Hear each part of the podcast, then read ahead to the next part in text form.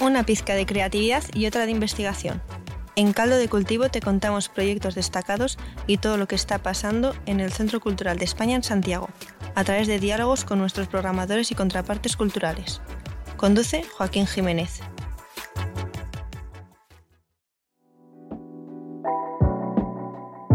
Hola, hola a todos, ¿cómo están? Estamos felices desde el Centro Cultural de España porque este es nuestro primer capítulo de Caldo de Cultivo, un programa dedicado a recoger la memoria y diferentes aspectos de los proyectos que estamos desarrollando.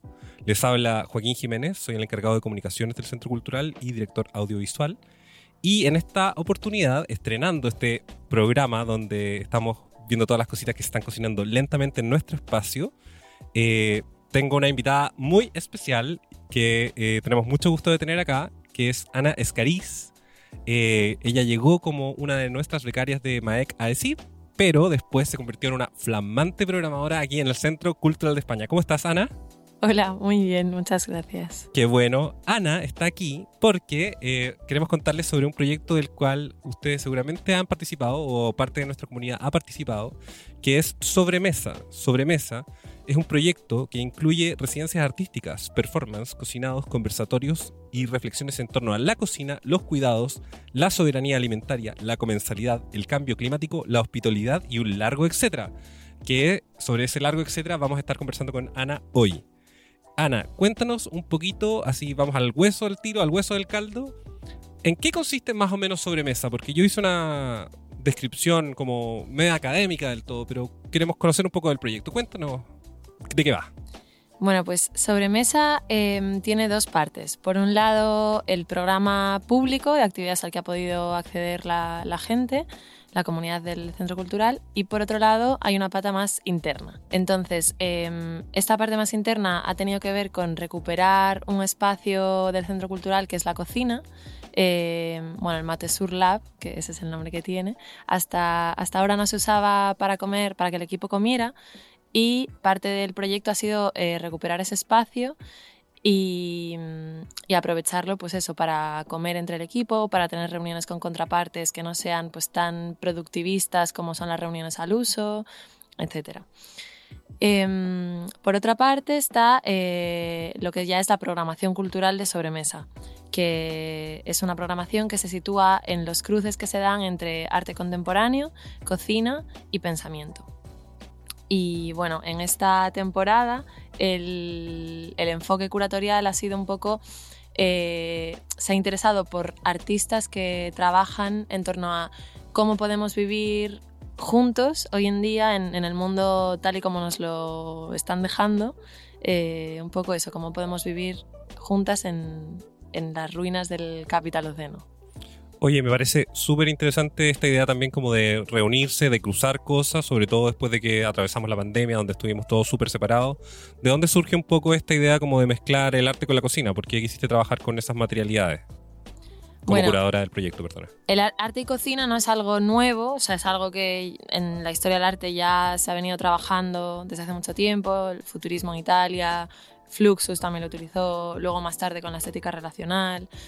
Eh, pero por qué aquí en el Centro Cultural eh, surgió este proyecto fue un poco por, también por, este proyecto viene amparado por el plan de centro de este año, que es un plan que se ha fijado mucho en intentar eh, hacer del centro cultural o mm, potenciar un aspecto del centro cultural que es que es un espacio que se siente como una casa.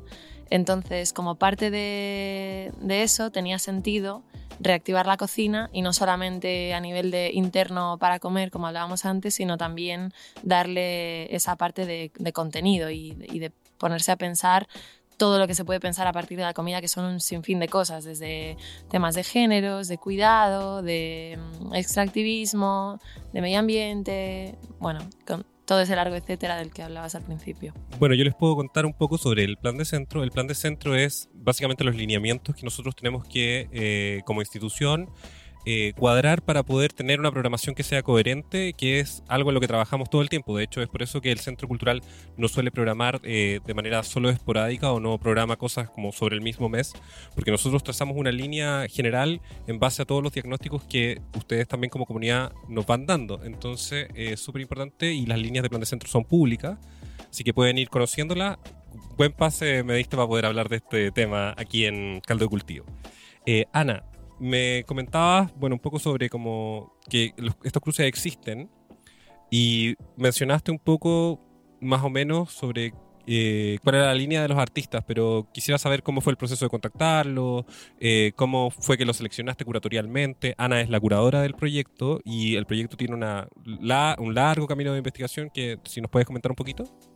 Sí, eh, bueno, yo empecé a investigar todo esto cuando estaba en España todavía. Entonces ahí todas mis referencias eran mucho más teóricas y estaba como leyendo, leyendo, leyendo, pero hasta que llegué aquí a Chile pues no pude empezar a, como a bajarlo a tierra. Em, cuando llegué, pues todo era todavía un poco difuso porque obviamente tenía que ubicarme, entender cómo era el sector artístico aquí, quién estaba trabajando ese tipo de prácticas, pero bueno, luego ya se fue como, empezó a surgir una línea con un interés y a partir de ahí ya fue todo como mucho más sencillo. Oye, ¿y la escena, cómo ves la escena artística dentro de este campo, por ejemplo, de acción? ¿Es muy diferente con España? ¿Hay más avance o hay quizá eh, distintos como universos a los que acudir? Bueno, yo creo que a nivel, mm, no sé, no sabría decirte. Es, yo creo que el campo de la, de la, comida y el arte, como estos cruces de los que hablamos, están cada vez más, se están explotando cada vez más o se están poniendo más de moda y no sabría decirte si es algo que se trabaja más aquí en, Chile o, en España. Pero y quizás encuentras que hay una perspectiva diferente, es decir, como la relación con las estrategias alimentarias son distintas, las soberanías alimentarias son distintas, las culturas tienen además características de cómo se relacionan con sus alimentos. ¿Pudiste detectar alguna diferencia entre como esa, esos estudios teóricos y la aplicación práctica de las residencias? Bueno, aquí por ejemplo, que esto no tiene tanto que ver con sobremesa, pero haciendo la investigación, eh, Creo que aquí el tema, por ejemplo, de las ollas comunes, eh, de la soberanía alimentaria en cuanto a semillas, eh, el tema también del extractivismo alimentario que hay también en las industrias de producción de, alimentos, de la palta y otros tipos de, cultivos, eso quizás es algo que, está como más latente aquí en, Chile que en España, a nivel comunitario. Hay, hay mucho movimiento social en ese sentido. Y creo que en España quizás no tanto. Para los que no tuvieron la oportunidad de vincularse con el programa, quizás podríamos hacer un breve resumen de cuáles fueron las tres residencias que tuvimos durante toda la temporada. Em, la primera la hicimos con el Museo del Hongo y con María Landeta. Em, y luego María Landeta invitó a otro artista que se llama eh, Rodolfo Pazo. Em, y ellos trabajaron a partir de fermentos la idea de colaboración con el otro. Después Trabajamos con el artista Nicolás Jackson y con Javiera Gutiérrez, que viene más del campo del diseño, y ellos eh, tienen un trabajo mm, en el que utilizan las algas como, como material para hablar de, de, las contradicciones que nos encontramos hoy en día. Eh, en, cualquier decisión que tomemos, política o en cuanto a alimentos o, no, eh, nos, nos, encontramos con un montón de contradicciones y eso es lo que, de lo que va su trabajo. Y después estuvo eh, residiendo aquí Sara García, que termina hoy justamente su residencia. Em, y su trabajo tiene que ver ya con el conflicto, así más directamente, el conflicto con el otro y cómo podemos, eh, pues cómo reaccionamos frente a eso, frente al otro, frente al otro en conflicto, si es que lo asumimos, si es que lo asimilamos, si es que intentamos aplacar ese conflicto. Y entonces ella trabaja con alimentos que tienen un grado muy bajito de toxicidad o que tienen algún sistema de protección contra depredadores, como pueden ser espinas, por ejemplo. Entonces el viaje que ha hecho sobre mesa curatorialmente ha sido un poco ese, como partir de la colaboración, pasando por la contradicción y luego acabando en el, en el conflicto con el otro. Bueno, además de sabores, evidentemente tienes que haber tenido muchos descubrimientos en, en, en estas poéticas de relacionar arte, cocina, no sé qué.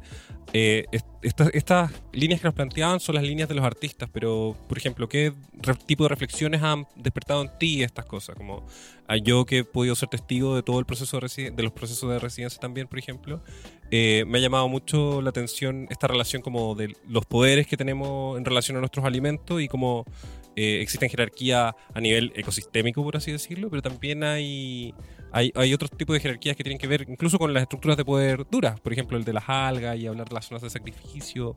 ¿Qué, reflexiones ha despertado en ti esta, este proceso curatorial? Bueno, a mí sobre todo lo que, lo que más me, me ha hecho reflexionar, em, porque todo esto de estos, estos poderes y tal es algo que ya tenía más como incorporado desde lo teórico, pero lo que más me ha sorprendido del, del proceso ha sido ver cómo... Eh, cómo se puede la gente acercar como desde el cuerpo y desde la experiencia a conceptos que pueden parecer muy teóricos y como mucho más complicados de entender o de asimilar desde, desde otro lugar.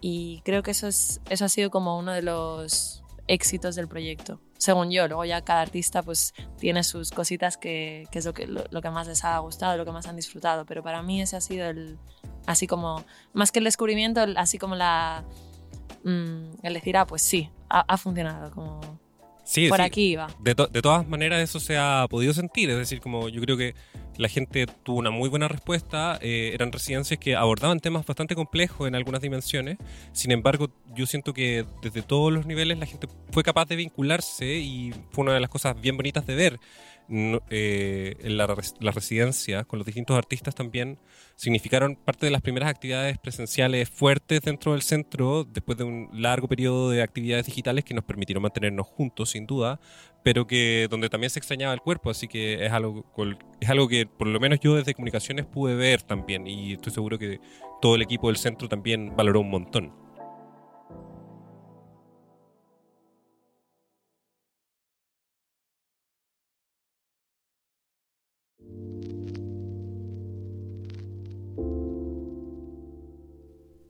quiero ir una como pregunta un poco más teórica, un quizá un poquito más compleja sobre el tema de, sobremesa. Y quería hablar sobre el antropoceno, que parecía ser como una cosa, y el capital, capitaloceno, que son conceptos como no tan digeribles, quizás, como para usar la terminología de sobremesa. Eh, si nos pudieras hablar un poquito de eso y ver cómo, cómo atravesaron el, el, el proyecto entero. Em, sí, bueno, hacías ahí como la referencia a los dos términos. Em, es verdad que hay un poco de conflicto con el término antropoceno, porque, bueno, a ver, para, situar así a quien no, nunca haya escuchado esto. El glosario de sobremesa. Claro. antropoceno eh, es un término que se ha empezado a usar em, para hablar de que estamos entrando en una nueva era geológica en la que ya los humanos tienen. Tienen repercusiones directas en la propia geología del planeta, ¿no? Entonces, bueno, hay diferentes eh, estudiosos que lo sitúan en, diferentes momentos de la historia, que si cuando comenzó la, agricultura, que si en la revolución industrial, bueno, en, diferentes momentos. Em, pero ese término se ha puesto en disputa eh, porque se ha puesto como en, crisis porque eh, como que asume que todos los, todo el mundo, todos los humanos tienen el mismo nivel de responsabilidad en la catástrofe climática que tenemos hoy en día a nivel planetario. Cuando en realidad, eh, si tienes en cuenta los conceptos de justicia climática, de que el norte global es muchísimo más responsable de esta situación en la que estamos que el sur global, pues como que no tiene mucho sentido hablar de antropoceno o no es justo. Hora de definiciones. ¿Qué pensamos? ¿Estamos de acuerdo con esa idea o no? Sí, yo estoy de acuerdo con que hay que hablar de capitaloceno más que de más que antropoceno. No tiene sentido poner a todo el mundo como con el mismo rasero porque no, no es así, en realidad. Entonces ese es uno de los conflictos. Y sí. Y entonces este concepto termina de vincularse con el programa de sobremesa porque nos permite tener como nuevas relaciones de cómo nos, nos permite visualizar nuevas relaciones de cómo está funcionando este ecosistema general, como la cocina que parece un, un puntapié inicial, pero finalmente una reflexión, hay una reflexión ecosistémica en, el, en el, la residencia, o me equivoco. Sí, sí, claro. Todo el rato se reflexiona sobre eso. O sea, to todo el rato eh, se piensa, este cómo vivir juntos es cómo vivir juntos en este mundo que tenemos así como hecho un poco un desastre. Entonces, y en este mundo que, que es consecuencia del capitaloceno. De Donde cómo tenemos vivimos. que sentarnos a hacer sobremesa. Exacto. Mm. exacto. El- La, la sobremesa es una, una, es una palabra súper bonita del español. Y como, ¿de dónde surgió la idea de apodarlo, apodar este programa de residencias de este lugar? Bueno, surgió eh, pues porque el, el proyecto, mm, yo pensé el proyecto al principio como la comida da mucho que hablar. Da, o sea, a partir de la comida se puede hablar de muchísimas cosas. Entonces, ¿y dónde se habla de a partir de la comida? En las sobremesas. De hecho, eso es algo que aquí en el Centro Cultural, eso en la reactivación de la cocina que hemos hecho, que ahora comemos todas las trabajadoras ahí juntas, hay sobremesas mm, súper largas en las que hablamos de todo. Hablamos mucho de comida también, un poco meta. Este programa también está hablando, está haciendo sobremesa sobre sobremesa. Claro, exacto. Y, y bueno, sí, como que en esos momentos surgen un montón de cosas eh, que en otros lugares que no son tan distendidos quizás pues no, no son tan fáciles. Hemos abordado eh, ya un poquito los procesos de residencia, pero quisiera profundizar un poquito en eso que estás diciendo, como el vínculo del- de sobremesa también con el equipo, afectando la estructura del centro cultural, no solamente programáticamente, que en el fondo es, es como la primera misión que tendría que hacer un espacio cultural, tener actividades culturales, pero creo que, creo que había un espíritu de ir mucho más allá. Cuéntame un poquito cómo viste, si pudo, si eso evolucionó, si crees que afianzó en ciertas dimensiones al equipo. Yo te podré dar mi versión después. Eh, sí, yo creo que, bueno, parte del proyecto de sobremesa que, que intenta eh, aportar un poco a la línea mm, del centro, que es la casa, que como, has dicho, se puede mm, ver en nuestra página web como todas nuestras líneas eh, curatoriales del centro. Em, parte de sobremesa era aportar a que a vincular un poco a los artistas que estén en residencia con el, con los, con el equipo del centro cultural, con el público, como que hubiera realmente estas interacciones y no fuera todo como cajitas separadas que no se tocan. Y creo que esto se consiguió bastante, o sea, los residentes de sobremesa se venían a comer con el equipo, ahí se hablaban un montón de cosas, se descubrían, em, se descubría, pues, no sé, Sara, por ejemplo, Sara García, me decía que alucinaba con, con el conocimiento que tenían aquí algunas de las trabajadoras de, de distintas cocinas de- del mundo, o como Verónica Mena, que es una de las, de las gestoras culturales del centro, eh, sabe muchísimo también sobre, sobre fermentos, sobre, sobre tema de huertas, tiene, un- bueno, tiene un programa sobre eso. Entonces, ese tipo de cosas se han ido hablando mucho en las, en las sobremesas, no el programa, sino en las sobremesas de, de la cocina reales. Eh, y entonces yo creo que se ha involucrado mucho el equipo con, con los artistas y con el público también. Eh, y luego, por otra parte, ya que es una cosa más como de gestos, eh, estas artistas en su trabajo, por, por la naturaleza de su trabajo, han tenido que usar salas, han tenido que usar la cocina, eh, para hacer fermentos han tenido que poner sus botecitos a fermentar en algunas de las oficinas porque estaban más calentitas y con el frío que hace ahora no fermentan de ninguna manera. Entonces como que literalmente el centro se ha llenado de, de- de cositas que tienen que ver con sobremesa. Aquí Y- Ana me está tirando un palo porque quería fermentar cosas en la radio y yo no la dejé. No, no, no, pero se fermentaron en otros lugares. O sea, las algas también estuvieron por todas partes. Tuvimos kimchi en la nevera del- de la cocina, que, que luego ya había gente que Oye, estaba odiaba un delicioso, poco. estaba delicioso. Estaba delicioso, pero olía un poco. A mí me huele bien, pero hay gente que le huele horrible. Bueno, igual el, el proyecto se trataba de aprender a convivir. Yo creo que eh, Sara García trabaja eso. Las, las- las personas que se molestan un poco, las resistencias que existen. Exacto. Y el primero que se trataba full de convivencia con, eh, con el- los microorganismos y los fermentos. Entonces, como que es una bonita evolución de Sí. todo lo que, lo que sí, acarreado. yo creo que lo que acabó inundando, todas, las, todas esas ideas acabaron inundando el centro también. Sí, se expandió bastante el proyecto en realidad.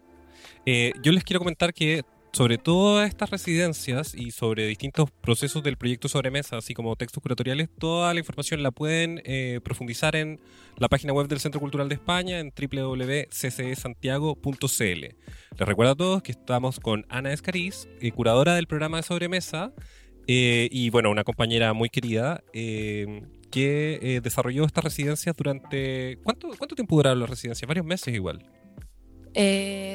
como tres meses, yo creo. Y habíamos, teníamos una por mes, ¿no? Sí, más o menos.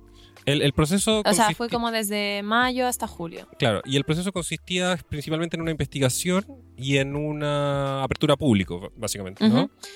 Cuéntame un poquito sobre la relación esta eh, de la residencia y lo expositivo, porque entiendo que el programa no quería ser un programa expositivo, pero obviamente tal, a pesar de que tuviera exposición, que es otra cosa. Sí, bueno, han sido más eso, aperturas a, aperturas a público. Todos los artistas que han formado parte de Sobremesa están en una investigación y lo que han enseñado en su apertura ha sido como un ensayo eh, o, cosas en las que han ido un pasito más allá en las que, de las que podían haber trabajado antes en, otros momentos. Em, sí que ha habido han sido cortitas las residencias em, y ojalá en otro momento se puedan hacer con más fondos residencias más largas, precisamente para dar más tiempo al, proceso de investigación. Pero bueno, luego cada una, cada, una de las artistas se ha ido amoldando según su tipo de investigación y forma en la que lo querían presentar a, diferentes formatos. Por ejemplo, con María Landeta y con el Museo del Hongo hicimos un taller interno de hacer kimchi eh, para, los trabajadores del centro cultural, luego hubo una performance y luego hubo otro taller para, público. Eh, Nico y Javiera hicieron un taller pero que no tenía que ver con tanto con el hacer, sino que era una cosa un poco más teórica. Em, Sara García no ha hecho un taller como tal, pero lo que ha hecho ha sido unas aperturas que venía en las que la gente venía de tres en tres, muy poquito a poquito, y luego la gente podía hablar con ella un rato sobre su experiencia. Ha sido, se ha ido acoplando mucho a la forma de trabajar de cada, de cada uno. Y yo creo que lo, interesante ha sido que se les ha dado el espacio para experimentar, que es lo importante de, de las residencias. Qué interesante que un proyecto de residencias de arte contemporáneo nos permita volver a encontrarnos, como eh, si bien siempre hay visiones críticas sobre lo que están planteando, los temas que abordan y cosas por el estilo, eh, es, claro que la línea a la suma igual es positiva. Nos volvemos a encontrar en torno a la comida y no sé qué. Ana, ya estamos cerca de terminar, pero quisiera preguntarte, ¿hacia dónde crees que podría migrar el proyecto Sobremesa? ¿Qué te gustaría que pasara con, con él? Bueno, ojalá pueda haber una temporada 2 de sobremesa. Todavía no sé cómo, con qué enfoque sería esta vez, porque habría que, cambiarlo, obviamente, para no, repetir la misma temática. Pero sí, ojalá temporada 2 y... Y bueno, yo en lo personal ahora me vuelvo a España y allí me gustaría seguir investigando temas de, temas de comida relacionados. Me interesa sobre todo pensar en, en cómo se come en la cornisa cantábrica de España, como en el Cantábrico y el Atlántico, porque en, España siempre se habla de la dieta mediterránea como esta cosa que nos define a todas y en realidad en Galicia, bueno, yo soy de Galicia, eh, nunca, esa nunca ha sido la dieta tradicional de allí. Entonces me interesa como eso, investigar un poco por ahí. No sé todavía por dónde, está muy en pañales, pero pero me gustaría investigar eso. Y también otro tema que me, que me llama mucho es eh, pensar en los recetarios como, como patrimonio también. Pero bueno, todo muy en el aire todavía, pero me gustaría tirar de esos hilos. Bueno, los buenos platos suelen necesitar altos tiempos de cocción y la, buena cocina se hace esperar también. Así que, sin duda, eh, bueno, te deseamos lo mejor. Ahora está todo el equipo muy apenado porque Ana se va, de hecho, tenemos que, vamos a ir juntos a hacer una especie de sobremesa eh, para despedirla. Y eh, te deseamos toda la suerte del mundo. Vamos a tratar de mantener este proyecto vivo. Y em, agradecemos a todas las personas que nos han escuchado. Les recordamos que pueden vincularse con todos los contenidos de sobremesa a través de nuestra página web Y eh, yo creo que podrán encontrar a Ana en las redes, que es muy famosa. Eh, si es que quieren profundizar más sobre el tema y vincularse con su proyecto, que realmente es uno de los proyectos más interesantes que tuvimos durante nuestra temporada 2022. Les agradecemos a todos, me despido, soy Joaquín Jiménez y esto fue el primer, primerísimo capítulo de Caldo de Cultivo. Muchas gracias. Muchas gracias.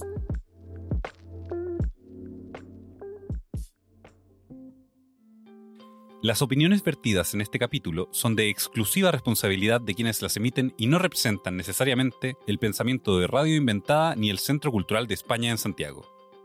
Caldo de Cultivo es una producción de Radio Inventada del Centro Cultural de España en Santiago de Chile. Dirección General de la Radio, Joaquín Jiménez Salvador. Producción General, Fabián Flores Corbalán. Todos los derechos reservados.